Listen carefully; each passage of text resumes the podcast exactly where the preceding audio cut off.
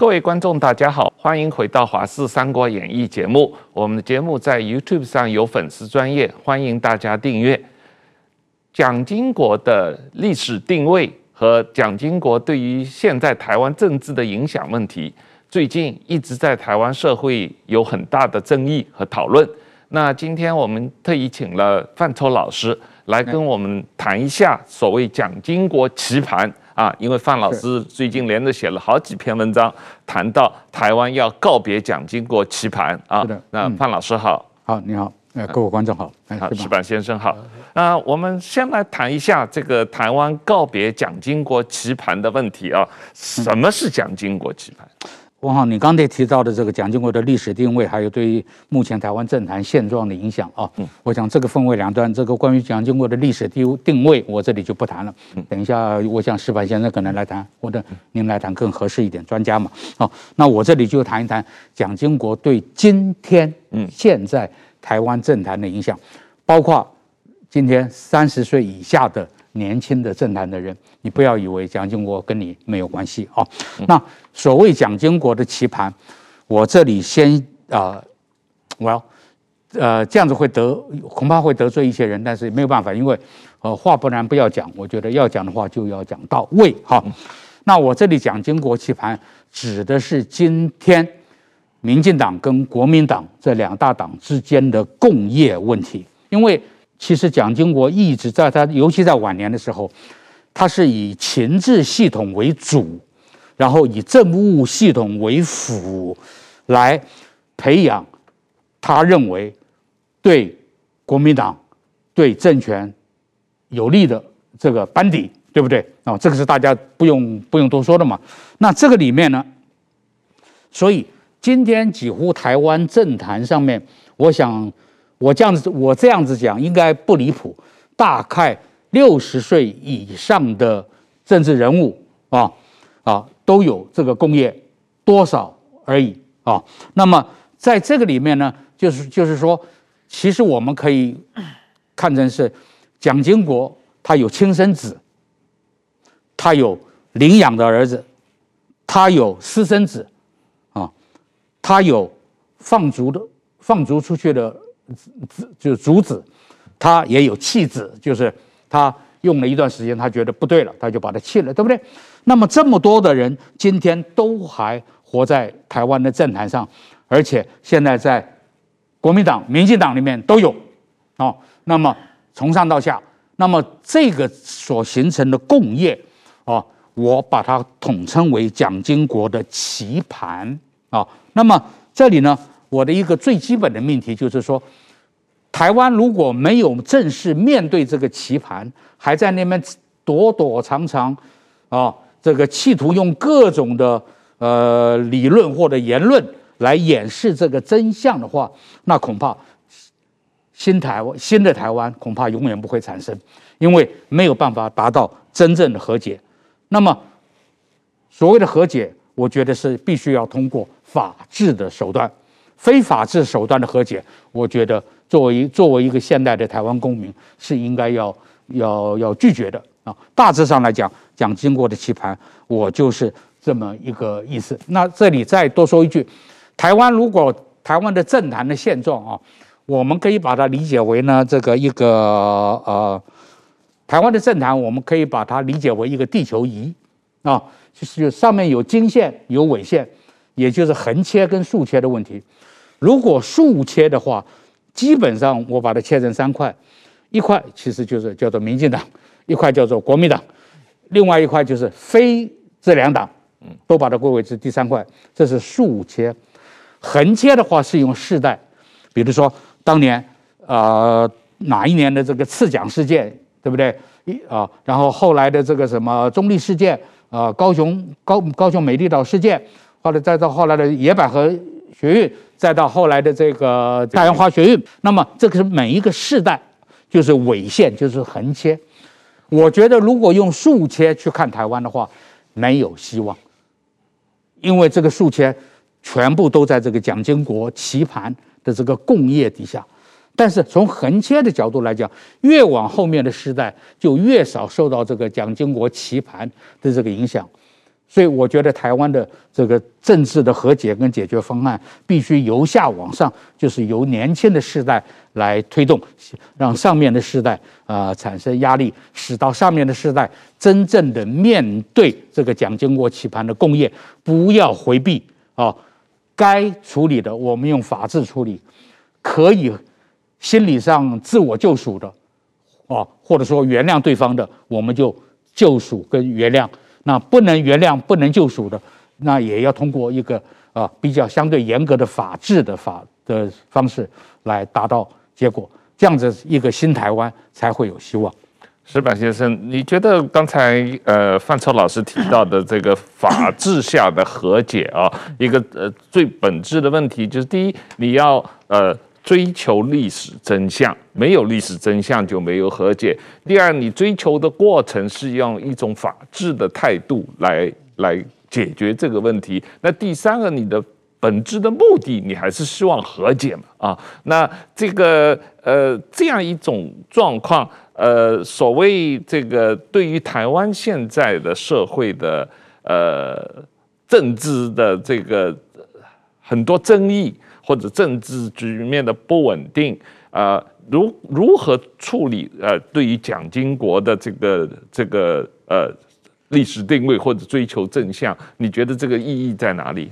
我觉得这个蛮有意思的，因为我在台湾，我我看到就是说，现在国民党的人，我有跟一些人辩论过嘛，他完全不允许你说一点对蒋经国的批评，就是完全属于那种。粉丝型的那种，就是蒋经国他人还在神坛上，这个我是一个蛮重要的。就是说，在整个社会发展，我们看日本啊，好，包括韩国，包括很多国家，包括中国，也把毛泽东基本上算请下个神坛嘛。但是习近平又给摆摆上 去了，这是这是这是另外一话嘛。就是说，大家就是基本上都是历史，你的功在哪里，过在哪里，你怎么评价？但是台湾呢，有一群人。对蒋经国现在还当作神坛，这个呢，我认为是台湾很大的问题。就是说，我说我我在台湾啊，我我这次来台湾，我具体的跟很多人接触，或者看民调，跟着跟我吓吓我一跳，就是在所有的总统里边，蒋经国的评价是最高的，而且不是一般的高，基本上将近百分之五六十人都认为蒋经国是最好的总统。然后后来什么李登辉、陈水扁、马英九、蔡英文，包括蔡英文，都是百分之十几、二十几。就是蒋经国是绝对绝对高多多，为什么会出现这种情况呢？就是说，按理说，我完全作为一个外人，我客观评价的，我也没觉得他有什么太了不起嘛。我觉得我我个人认为，我认为李登辉的能力啊、理理念啊各方面都是很好的。但是说蒋经国，为什么我觉得蒋经国呢？他是在一个，就是台湾社会啊，本来是一个非常。非常不好的，就是一个一个学生考试每每次考试考二十分的，后来增增长八十分了，这个增长最快的这这一段，就你你过来每次考试考二十分，你涨到五十分是很容易的嘛，你稍微读读书就就上去了嘛。但是你到八十分往九十分走就很难了嘛。蒋经国的那个时代是整个台湾的经济成长，大家感受到了，生活越来越好，然后呢，民主，大家。这个言论自由各方面也是从一个完全不敢说话，说话就被抓，变成一个越来越敢说话的一一个一个过程。然后呢，整个社会的公平，这个大家慢慢也改的，就是特权越来越少嘛。就是在整个社会高度的，大家体感到的最幸福的这段时间，正好是蒋经国时代了。这并不是蒋经国他本人做的，当然他有本人做的，而是运气非常好，赶上这个时代。然后呢，后来呢，就是蒋经国呢。他交给李登辉了，李登辉是实现台湾民主化很了不起的，但是他台湾实现的时候呢，正好他自称是蒋经国学校的学生，而且他在巩固权力过程中不得不还多次请出这个蒋经国的神主牌来给自己加持嘛，所以说呢，在李登辉时代，蒋经国又是一个非常具有光环的一个人物。那么李登辉后来跟国民党决裂，他出去以后，国民党继续把蒋经国捧捧在手里，所以说蒋经国一直没有从神坛上请下来。那这个时候呢，民进党呢，其实他推动转型正义，当转型正义开始有什么二二八之类的，但是其实蒋经国时代的各种威权统治做的各种各样的恶，民进党推不动。你只要一推的话，那你就是要收拾国民党嘛。那大家觉得你不公平，你们两个政党公平竞争，你总揭人短干什么？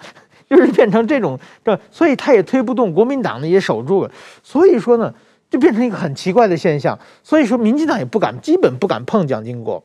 那么也就是在这种情况之下呢，台湾就是我觉得固定化在蒋经这个蒋经国的时代的各种的功过没有得到一个客观的检证、客观的考反省。那这时候呢，所以说只要是国民党把蒋经国记在神坛上。这个在民主国家很少见的，民长民主国家一般是不不能够把一个政治人物这拜奉当当神来拜的嘛，记在神坛上的台湾社会很难往下走。所以说，在我来看，就是在另外一种意义上，台湾还生活在蒋经国的棋盘上。嗯，最近这个蔡英文总统去参加这个蒋经国。纪念图书馆的这个开幕仪式啊，那他的讲话是说，这个对于像蒋经国这样的历史人物的定位，应该留给人民啊后代人来讨论来决定啊。那么呃，但是他的这个讲话引起了这个很大的社会的争议啊。那呃，有人就批评他等于是呃放弃了，或者是影响到这个。以前这几啊啊这五年来啊，民进党政府要推动的转型正义啊，因为你一方面要推动转型正义，本质上是在揭露这个呃。两蒋时代白色恐怖所做的啊，很多很多的这个呃不应该做的事情，但是另一方面，你又说对他的定位要留给后人来决定。那你如果留给后人来决定的话，那你现在就不应该推动转型正义嘛啊？那呃，范超老师，你对这个问题怎么看？对于蔡总统去参加那个纪念会，同时他主要他那篇演讲的内容哦。我个人是这样子看的，嗯，一，在选举战术上，嗯，我肯定，嗯，他会得到非常多的选票，嗯，啊，没问题的。在国家战略的层次上，我接受，嗯，因为这个就是避免过度的惹怒这个北京，啊，所以这个是国家战略上这个战略我接受。他想办法找到一个全民最低的。共识嘛，是。就是反共保台嘛。但是我还有第三层，就是在台湾内部的和解上，嗯，我觉得这个就不是不是正道，嗯，啊，正道不是把蒋经国的历史地位或者这个符号、这个象征留给后代去解决，正道是我们今天就像我前面那一段讲的，我们今天就得要正视，要面对。就要在我们现在的目前的状况下，就要得到解决。刚才石板说的非常好，也就是说，台湾已经被定格在蒋经国的这个形象底下了，或者说这个棋盘上。那么从定格到摆脱到告别，我觉得这个是我们这一就是目前在的存在的这几代人所要立刻，我希望在三五年之内就要把它。解决的，就要把它解决，至少要面对，因为一个不面对现实的社会是没有新的开展的这个希望的。那么至于您刚才提到这个转型正义啊啊，很抱歉，我个人从来不用转型正义这个这四个方块字啊，我用的都叫做转型司法。为什么呢？比如说美国的。Department of Justice，他没有翻译成为正义部吧？因为那个就太道德倾向了，对不对？嗯，它是翻译成为司法部，就是 due diligence，就是你要经过司法的这个程序，对不对啊？那么转型这个来自英文叫做 transitional justice，在台湾被翻译成转型正义，我觉得这里面的道德含义跟主观含义。太大了，不适合啊这样子称呼，所以我是把它称为转型司法，意含着啊，你即使是有冤报冤，有仇报仇，也是要经过一个司法的程序嘛，对不对？哦，那么啊、呃，在这个情况下，那么呃，我能够再回到蒋经国这个棋盘，我稍微再多讲两句吗？啊、哦，就是说蒋经国的棋盘，我们刚才讲说，现在台湾的战场上的人物，啊、从经度跟纬度，可能从横切竖切来讲，有些是他的亲生子、私生子、领养子、弃子啊、婚外子啊，这个，那么呃，那么在一个当年国民党的列宁式的刚性政党的这个体制之下，哈。然后通过情治系统为主，政务系统为辅，所培养出来的这一批身上背有共业的人，今天都不愿意面对。其实年轻的世代可能也不容许他们面对，所以他们就变成有点政治不正确了。其实，在当年的环境下，我们年纪足够的人回想当当年，请问在哪一个人？你不管在什么大学、什么高中？你只要是，呃，怎么讲，成绩在前面百分之十、百分之二十的，你哪一个人没有被情治单位接触过？来，看看你可不可以被收买，能不能付你啊五十块钱买个便当，然后啊向你打听某个同学的事。如果这些全部被定义为县民的话，那我我这里可以讲，大概五年级五年级生，只要你表现稍微突出。百分之九十五以上都是县民，为什么？你如果被接触过、被询问过，你就是县民的话，当然这个跟后来说长期定期接受呃报酬来做一些工作，那个是县民没有问题啊。但是我们这里是要划分清楚。我这个意思就意思就是说哈，在这个呃大家现在生活在蒋经国的棋盘上，然后利用蒋经国的这个符号来互相。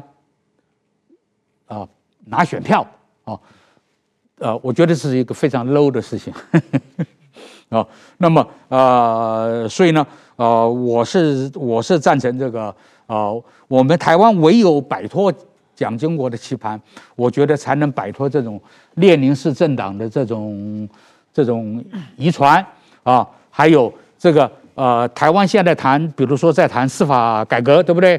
司法独立，那。台湾的司法从来没有独立过，一直到今天，啊，是说三权分立啊。台湾真正独立的是什么呢？一直就是说情治系统是独立的，呵呵，一直到今天都相当有独立性啊。那这是不对的嘛？啊，你的司法系统、你的情治系统比司法系统还要独立啊，这个。开玩笑的事情，那这个是必须要面对，必须要摆脱蒋经国的棋盘。还有呃，现在遗留下来的这个呃，好多的这个这个，比如说民主在台湾人人引以为傲嘛，但是在方块字底下，很不幸的，民主这两个汉这两个方方块字，可以解释为为人民做主，或者啊人民自己做主。结果在台湾，在蒋经国的棋盘，或者说这个。呃，传统的儒家的这个政治道德底下，变成说民主有很大的为人民做主的意思，对不对啊？哪边呃呃呃一出现什么问题了，大家就要政府要民主啊，就是要要为人民做主。等到自己什么什么时候，政府要民主啊，就是说哎我要做主，这个完全是概念的方方块字概念的混淆。那这个也是蒋经国棋盘给我们留下来的，对不对？还有从中国带来的这个。大政府的这个体制啊，放在台湾这个小小的一个岛上，这也是蒋家带来的嘛，国民党带来的嘛，这些都要改掉。这件大衣一定要脱掉，要改成合身的，然后可以轻装上阵。哈，那么呃，最要命的一件事呢，我讲就是说，现在台湾的这个军队啊，还是处于这个呃传统的这个恩庇侍从的体制。那其实这个就是。蒋经国棋盘上的一个很重要的一个原的一个因素嘛啊，当军队是恩庇侍从的时候，他就军队的国家化就不彻底。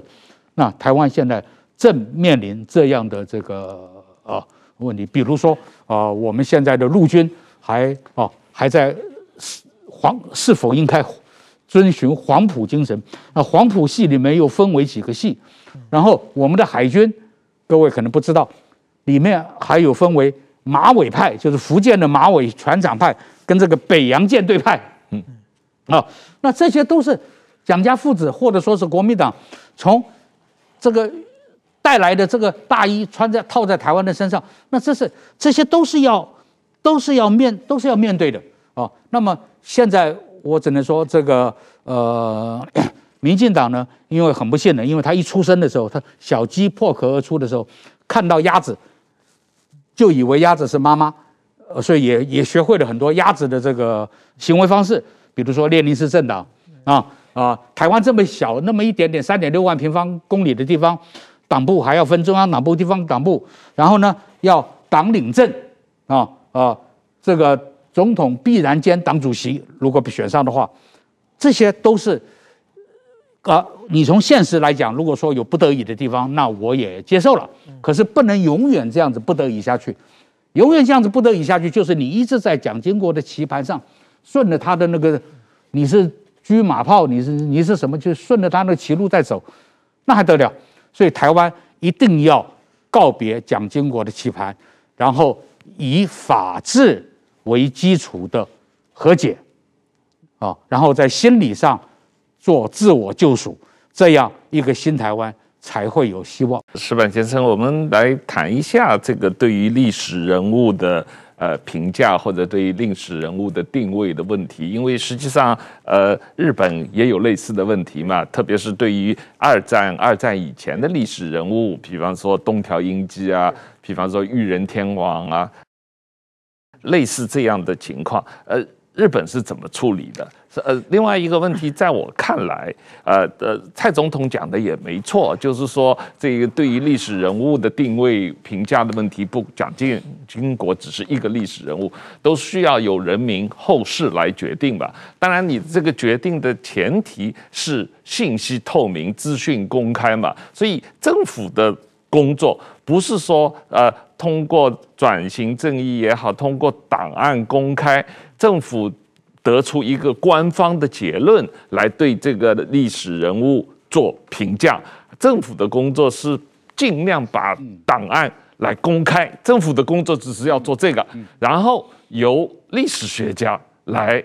啊，不管你这个历史学家本身是蓝的、绿的、白的，什么颜色的，有后世的历史学家根据政府能够尽量公开的各种各样的档案，对这个历史人物做重新的审查，然后向社会推动，使得帮助整个社会对于这个历史人物形成重新形成一个新的不同的认识和定位。我觉得这这两个问题，就是说，首先要追求真相是当然是大家有这个知道。真相的权利，但是说呢，有的时候在当事人的还在台上，或者当事人是比如说是民选的立委等的时候，你有没有必要公开这个真相？就是说，我记得中国历史故事《三国演义》有一个曹操跟袁绍打完仗以后，然后被没收到的袁绍那里都是曹操底下的谋士将军给袁绍写了很多信嘛，那曹操就完全给他烧掉了，因为曹操没办法面对啊。他如果一封信打开以后，他就没人可以用了嘛？那些他还要带着这群人继续去打孙权、打刘备呢？你看这群人全是叛徒，怎么办？曹操只能烧掉。这是一种，等于说，这是你在用人，在一个维持国家、维持一个组织上，这是一个必要的判断嘛？那么，其实我觉得今天啊。民进党政权也是面临同样的尴尬的状况啊，他把所有的都推出来的话，不定会闹出什么东西。就是说，也许有人说，首先民进党结党、组党的那些元老，现在民进党那些创党的元老，不定有多少人是县民，也不一定嘛。这种情况如果公开的话，自己党的正义性就没有了嘛。所以说这种事情，大家也不能说出这，这是我觉得这是一个权益嘛，在在当前政治考量嘛。但是说，我觉得这个。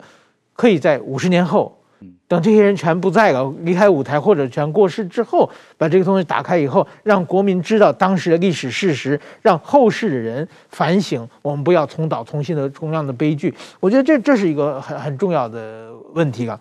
那么刚才讲的还有一个台湾的和解了，我认为如果说没有中国的存在，早就和解了。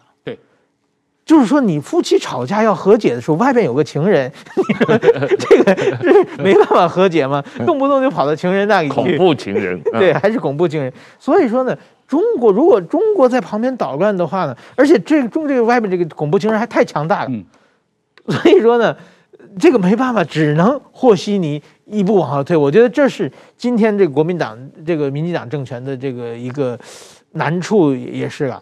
就是首先说刚才讲的转成呃转型正义也好，或者转型司法也可以，他追求的就是说要公平嘛。当时有的人是为了民主，这个挺身而出，付出很大代价；有的人在后边占了很多便宜，这个不能让他们占便宜。这这是心理上有一种要平衡。但是说呢，这帮县民们，他们是调查局或者是警察在雇佣他们嘛？你要抓，一定上要抓首恶嘛。这个往警察局再往上面是这个警察调查局、警察局头子，再往上面是蒋经国了嘛？你看这个首恶最大的坏蛋，你都跟他和解了，你都说要历史评价的话，这为什么最大下面这个好几层下面这个小小喽啰的话，你要追究他的责任？我觉得这个有点，嗯、有有一点不不是很公平的感觉了。我我觉得也没有什么太大的意义了，只是当事人觉得。那些真正为民主这个付出巨大代价的这些人觉得我不平衡，这个可以理解。但是追究他们有没有意义呢？那刚才讲日本的历史人物的评价，就是日本的就是东条英机他们那些人以发动战争啊、反人类罪，最后全部就是说甲级战犯，呃，就是判处了死刑。但是其实呢，按照我看那个日本历史啊，我并不认为他们责任太重。如果那个战争是一个邪恶的战争，如果有罪恶的话，所有的日本国民都是犯人，所有的犯都是都是战争犯罪。当时你看日本的报纸，日本那什么学徒出阵啊，日本那些整个国民都在兴奋，都是在这个陶醉于侵略这这种大的氛围之下。那个时候，如果说你是作为一个日本的国会议员，日本的，你如果说跟这个整个社会的氛围你唱反调的话，那会被暗杀的。当时日本有什么二二六事件、五一五事件啊，一人一杀主义啊，就是只要是你稍微妥协一点，你不扩张的话，马上就有右翼右翼分子就去杀你，而且全体国民给这右翼分子鼓掌叫好，就会变变成这这这这种状况嘛。所以在这种事，所有日本人都是有罪的。那么，但是没办法，你不能把所有日本人全判到监狱里嘛。所以找几个代表性的，反正你们当时在最上面，你们责任大一点。把你们，就是说，判处死刑以后呢，然后呢，就是让所有的日本人都感觉到自己无罪了，让社会可以重新出发。我觉得是这种权宜性的东西了。那么，其实我觉得跟国民党当时生活在台湾的白色恐怖时代的那些人，那么除了一些，就是说那些党外的民主斗士之外，其实每个人都有一定的责任嘛。对不对？大家都是这个助纣为虐的，某种意义上，或者是都都有自己目目击者的责任，各方面的责任。那现在我觉得，如果说要追求的话，就是按当时的法律，比如说你是不许偷人家东西的，你是不许杀人放火的，嗯，对不对？这些事情你但当时的法律你也违法了，嗯。但是当时因为你是警察，你是县民，你有特权，不不追究责任。现在按当时的法律追究你。但是如果说只是在道德层面上的事情，我觉得这个放开的话，更有利于社会的进步了。嗯，对，这个这个问题恐怕有很大的争议啊，可能呃不是那么容易呃解决的。但是前提当然是要有历史真相嘛，啊，那呃，比方说这位白色恐怖，它的这个当然大家都知道，白色恐怖是对人权的极大的侵犯，然后有很多白色恐怖的受害者啊。但是另一方面，某种意义上，呃。从你如果从两蒋的角度来看，蒋经国的角度来看，他实行白色恐怖是为了反共啊。嗯，他当时如果因为共产党对他的威胁，也是实际存在的。如果不实行白色恐怖，或者不实行他们叫戒严，或者是动员戡乱时期的这些戒严措施的话，那共产党真的有可能把他的这个呃内部就。推翻了，因为在当时这个国民党政府和军队中间，匪谍很多啊。那当然，最后他可能现在通过历史的真相的这个档案的解读，会发现被国民党抓出来的匪谍，可能百分之七十是冤枉的啊。但确实也是有一些不少匪谍嘛，被他抓出来嘛。那现在的问题就是说，呃，怎么来评论这件事情？在我看来，确实是呃，历史学家，呃，如果我们这代人不行，下一代人要要负起这个责任。当然，能够承负起这个责任的一个前提是，大家能够尽量的拿到呃全面的档案、全面的证据，有一份证据说一番话嘛。其实我，呃，我非常同意这个呃。刚才石板对这个实物性的说明，还有还有您刚才提的这个，我非我非常赞成。那么现在台湾的最大的问题在哪里？哈，现在台湾，我我个人认为，台湾最大的问题是，你既面对刚才石板所讲的这种实物跟历史的这个这个的这个两难，又面对您刚才所提的这个历史必须有真相，在这两个两个两两块一夹之间。你台湾必须要有一个机构，政府是人民信得过的，他对社会承诺，我会花五年、十年、二十年、一百年都可以，没有问题啊。但是我是一个持续性的、你可以信任的机构，我不断的把这个真相一点一点啊来这个挖出来，然后优先顺序是由社会来决定的，但是。台湾现在没有这样一个机构，你看所谓的促转会也是名不正言不顺的，然后呢，呃，做的事情又就是反正就是，就是说台湾现在，然后政府又四年有可能换一次，对不对？政党有可能四年换一次，所以台湾社会现在受过这个白色恐怖或者说二二八这个整个这个有他觉得自己要有冤的这个这个族群呢、他们在。整个社会上找不到一个可信赖的机构，所以他们只好去说信赖某个学者，中研院的谁啦，台大、台湾大学的谁啦，变成说变成这样一个东西了。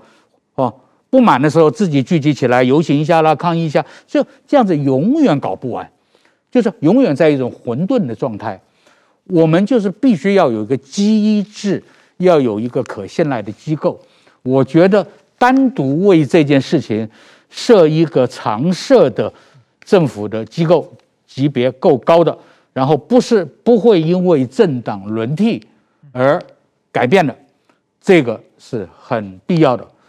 但是话说回来，在台湾今天司法改革都还没有办法改革的啊，都还不能让人满意的情况下，要设立这样的一个机这样的一个机构，那难度是很大的。所以现实的状态下。那、就是如此。但是我觉得，呃，至少道理我们要把它讲清楚。处长会是一个任务型的机构，它好像今年五月份就结束了啊。但他的工作只是公布了，负责公布了一部分的档案，他呃整理了一部分的档案，写了一些这个根据这些档案而而做的呃调查报告哦。但是我同意你呃范老师的这个建议，就有一个。呃，可能是一个永久性的机构来呃解决这个呃真相挖掘的问题，这些档案的公布或者是怎么样？呃，我我是觉得这个理论上来说，这个监察院底下不是要成立一个国家人权委员会嘛？嗯，国家人权委员会应该担负起这个工作，以后就是啊、呃，促转会没了，但是这个。真相挖掘，呃，这个呃档案解禁，这些由国家人权委员会来接手，能够长期的把这个工作继续做下去。当然，不同世代的人，呃，这个可能对于历史人物的认识是不同的啊。然后也取决于这个档案的这个研究过程吧。啊，像像这个我我不知道日本怎么样，让我知道英国对于丘吉尔的认识现在。跟对啊，二十年前跟五十年前就有很大的差别啊！大家也都不断的对他的档案在重新的挖掘，对重新的评价嘛，有有这个情况。我觉得台湾啊是有一个比较特殊的情况，就是我觉得人的，比如人生活中啊，先有一个安全需求嘛，我要保证生命安全嘛，嗯，满满足安全生求之后呢，才有一个温饱需求嘛，能又能住得暖、穿得暖、吃得饱。然后才有一个，比如说追求有品质的生活啊，追求有高尚的生活，有几个阶段嘛。台湾最基本的安全需求还没解决呢，就是说随时可能中共打过来，嗯，所以它的局势在不同的变化。那比如说蔡英文前不久就提到反共，这反共是老蒋提出来的，老蒋提的反共跟蔡英文提的反共啊，其实是完全是两个反共。对呀、啊，我认为蒋介石那个时候反共啊，那是狗咬狗一嘴毛啊，他们两个差不多啊。他可能是好狗，那是恶狗，但是也是两只狗嘛。但是慢慢慢慢的到小蒋的时候，可能就好一点。台湾就是已经半民主化的时候，呃，你再反对独裁政权也很好。但是后来邓小平改革开放也追上来一点。然后后来等于说，现在习近平又回去了，这个台湾又又往上走一层，这这这才是蔡英文反共是很正义的。但是说，如果说你蔡，但是蔡英文现在又反共啊，现在台湾的最大的价值是是反共嘛，就是包括要联系那国民党的像于北辰将军啊那那些人联合在也是靠反共价值嘛。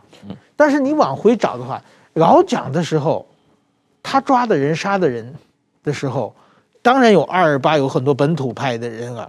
更多的是外省的被怀有左翼思想被当成共产党枪杀的一大堆了。嗯，那些人他们就不需要正义吗？当然也需要正义啊。我只是读一本马克思的书，或者有一点读，或者跟朋友抓起来。但是现在又反共啊！现在这些人的正义可能又被封封印起来了。所以说，我觉得台湾现在。还没有那个余裕成一个机构在讨论我们怎么追求品质高尚的生活。嗯，我们现在的安全需求最简单，还没有完全满足，对不对？这里这里那个呃，王浩，我倒是有点有有点想法哈，就是呼应刚才石板所讲。台湾现在有三个 三句话是最流行的嘛，一个叫做抗中保台。另外一个或者叫做抗共保台，还有一个叫做革新保台，对不对？对，就是说这个都是反共革新保台。说这个呃，说是这个蔡英文或者个呼应蒋经国，呃，赞成者也这样说，反对者以攻的也是这一点嘛。哦，嗯。但事实上这里面，呃，作作为一个对对语言学有研究的人哈，我实在看不下去啊，因为为什么呢？反共就有好多种，就是刚才是班你讲的。有人是因为跟共产党是敌人，比如当时老蒋，对不对？而反共。有人是因为被共产党欺负了、清算了、抄家了，他而反共。有些人是因为这个现在政治这个利益，呃，有些他看其他的台商拿得到好处，他拿不到好处，呃，他就反共了。还有些人是因为理念的反共。我我从马克思的那个什么原始恩格斯的理念，这反共都是不同的。那台湾的反共在反什么？现在啊，我们要先弄清楚，因为台湾现在存在各种反共的人啊，所以呢，我觉得台湾的要反共呢，要就要定义清楚。那我的定义呢是非常清楚的哈，就是说台湾的反共就是两点：第一点，不允许中国共产党占领台湾、侵犯台湾；第二点，不允许台湾的现有的自由民主。法治的路线被破坏，就这样。我很多人不是因为家恨，不是因为利益，对不对？呃，不是因为什么而反共。所以台湾现在的最大公约数反共，我觉我觉得要讲清楚，否则一个老国民党的人在那边讲反共，一个年轻的民进党的在那边讲反共反共啊，你以为他们两个是？他们可不是不同的，完全不同的理由在反共啊。那么还有要注要注意哈。你这里，你所以，我们今天谈的是蒋经国的话题嘛，哈，嗯，台湾今天的反共的理由，不能是蒋经国反共的理由，对不对？如果台湾今天反共的理由变成蒋经国反共的理由，那就完蛋了了，哦，那就是台湾没有进步了，哦，那还有台湾今天的革新呢，也绝对不能是蒋经国心目中的革新了。对不对？蒋经国心目中的就，我这里就抛一个问题给历给历史研究者，我不是专家，所以我不能回答。就是蒋经国究竟脑子里有没有出现过一人一票的呃决决心呢？啊，他有没有出现过这个决心？日记里据我所知是没有。没有。哦，对啊，所以他没有总统直选一人一票这样的概念。对啊，所以所以蒋经国喊革新，今天呃民进党或者谁？啊，在那边想，这完全完全两回事嘛！啊，所以你要当心，你就说你你不能够在这个反共、抗中、革新、保台这四件事情上面啊，一定要跳出蒋经国的棋盘，蒋经国所设的这个定义。蒋经国的保台还是他还是多少还是有一点把台湾当做。他的基地的这个味道嘛。那跟我讲的保台，怎么会是一样吗？哦，跟你跟跟你脑子里想的保台怎么会是一样嘛？对不对？哦，那同样的，那军队今天台湾的国军要保台，你是为你是保什么台？你说为什么为什么而保台？这些都是。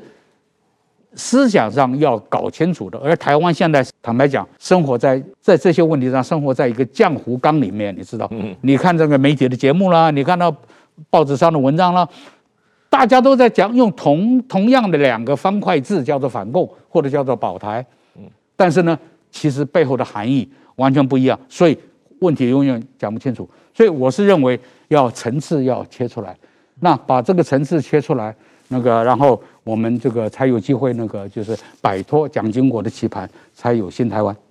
是啊，这个当然了，这个反共保台这个四个方块字，呃，在不同的人从左的、右的，从这个不同的角度，他可能讲的意义实际上是不同的啊。不过蔡总统是希望用这四个字能够找到一个大家的公约数啊，这是他的政治上的目的嘛。所以我说，所以我刚才讲说，在。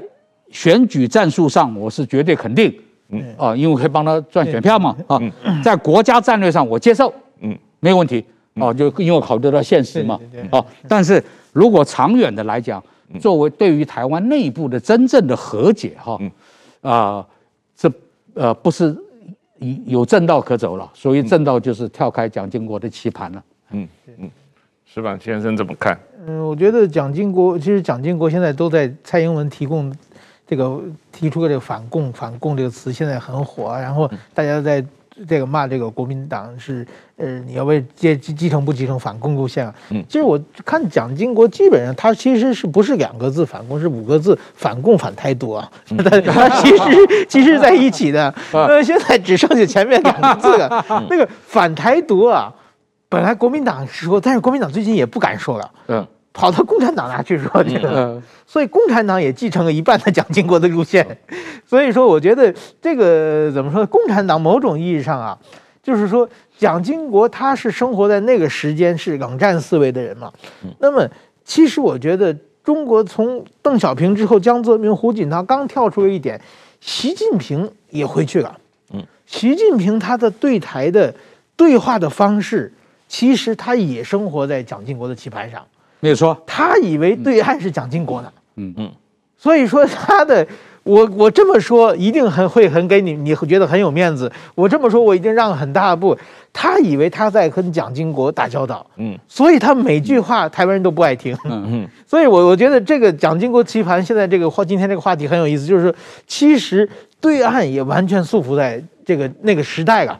光光光，这个是习近平是是在还在下邓小平的一国两制的棋盘嘛？啊，对，那一国两制，邓小平。搞一国两制是针对蒋经国而来的嘛？他本来是要跟蒋经国对话嘛？啊，那所以习近平现在还在跟台湾的蒋经国对话嘛？啊，对对。但是现在习近平最这两天不是什么呃，北京的政协报在在说这个国民党的里面的两个议员呃呃立委了啊，立呃林伟洲和这个陈以信说他们是暗 暗读暗读啊。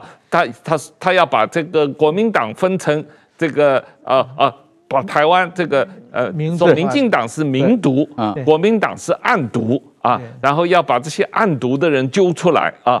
那这个，这这是共产党搞的两分法嘛？啊，那这个呃呃，本质上就像你讲的，实际上共产党也没有脱离蒋经国棋盘的这个思维嘛。就是是的习近平要回去了，其实就是其实邓小平跟蒋经国他们两个在莫斯科中山大学就是同学嘛。对，其实他们两个正好是。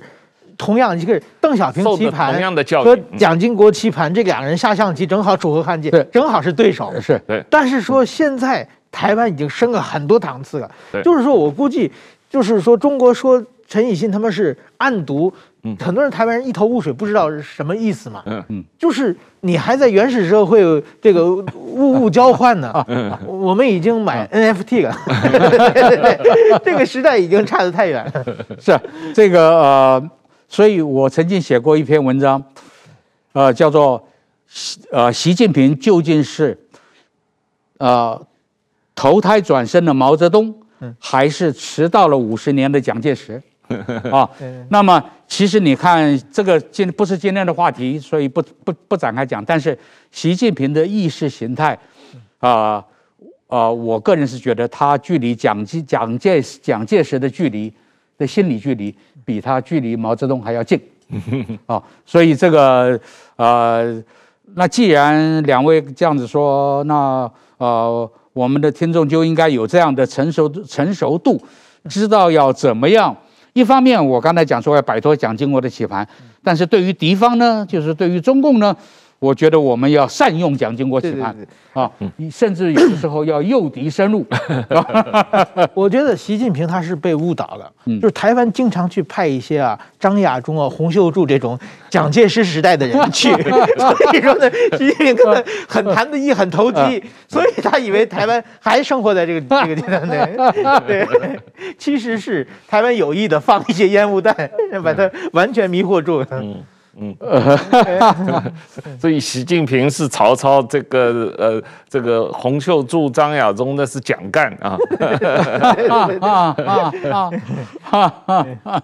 所以是不是应该来一出周瑜打黄盖呢？对，所以说我觉得现真的现在这个时代，今天回到主题，就是活在蒋经国时代的人太多了。嗯，其实我觉得就是像美国。蓬佩奥讲的，包括现在拜登他们在搞的这种对中包围网的话，是完全和那个时代的反攻是完全不一样的。是他们现在的抗中保台和蒋介石时代的抗中保台是 完全不是一个一个一个概念的。但是很多人其实还活得稀里糊涂，还不知道怎么回事。所以说，我觉得这是一个某种意义上也是台湾的悲哀，也是中国的悲哀吧。嗯。不过这个呃，有范老师帮忙，这个不断的宣传一下，呃，我我觉得台湾社会慢慢的认识还是会有有提升的啊。对的。不过我我实际上比较，呃，我个人啊比较这个呃比较可惜的是，我觉得台湾整个社会历史学家这个层次，或者从历史学家这以下的教育。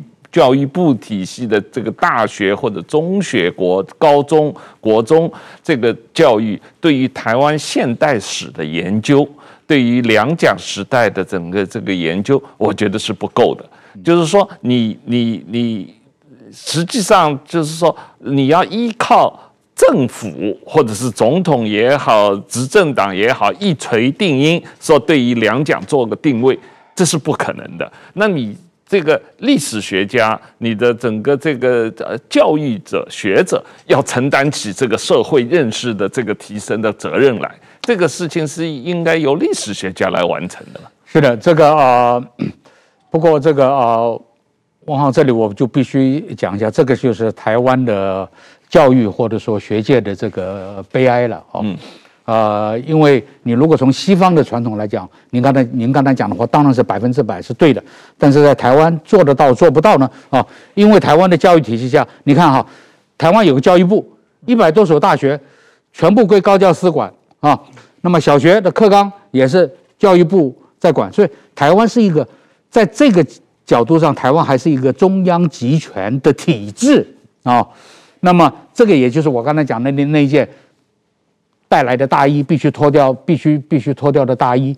那么在这种体制下，很多人为了生活，为了吃一口饭，他他要保持政治正确，对不对？所以他还要看看上面是谁执政啊，部长是谁，司长是谁啊？那这个就是很悲哀的一件事。也就是说，在台湾的历史学家，他像所有的人文学科其他的学家一样，他没有一个独立生存的一个空间。啊，那你比如说，在美国、在英国，可能有很多基金会，对不对？说没有关系，大学不请你，我请你来做研究员，啊，我请来做研究员，够你够你生活的，这样子我就可以独立，我就可以独立的这个发表意见了，做独立的研究。台湾没有，台湾没有这样一个机制，啊，所以这里我我实在讲，其实这个也牵涉到我刚才讲的最核心的概念，就是摆脱、跳脱蒋经国的棋盘，哈。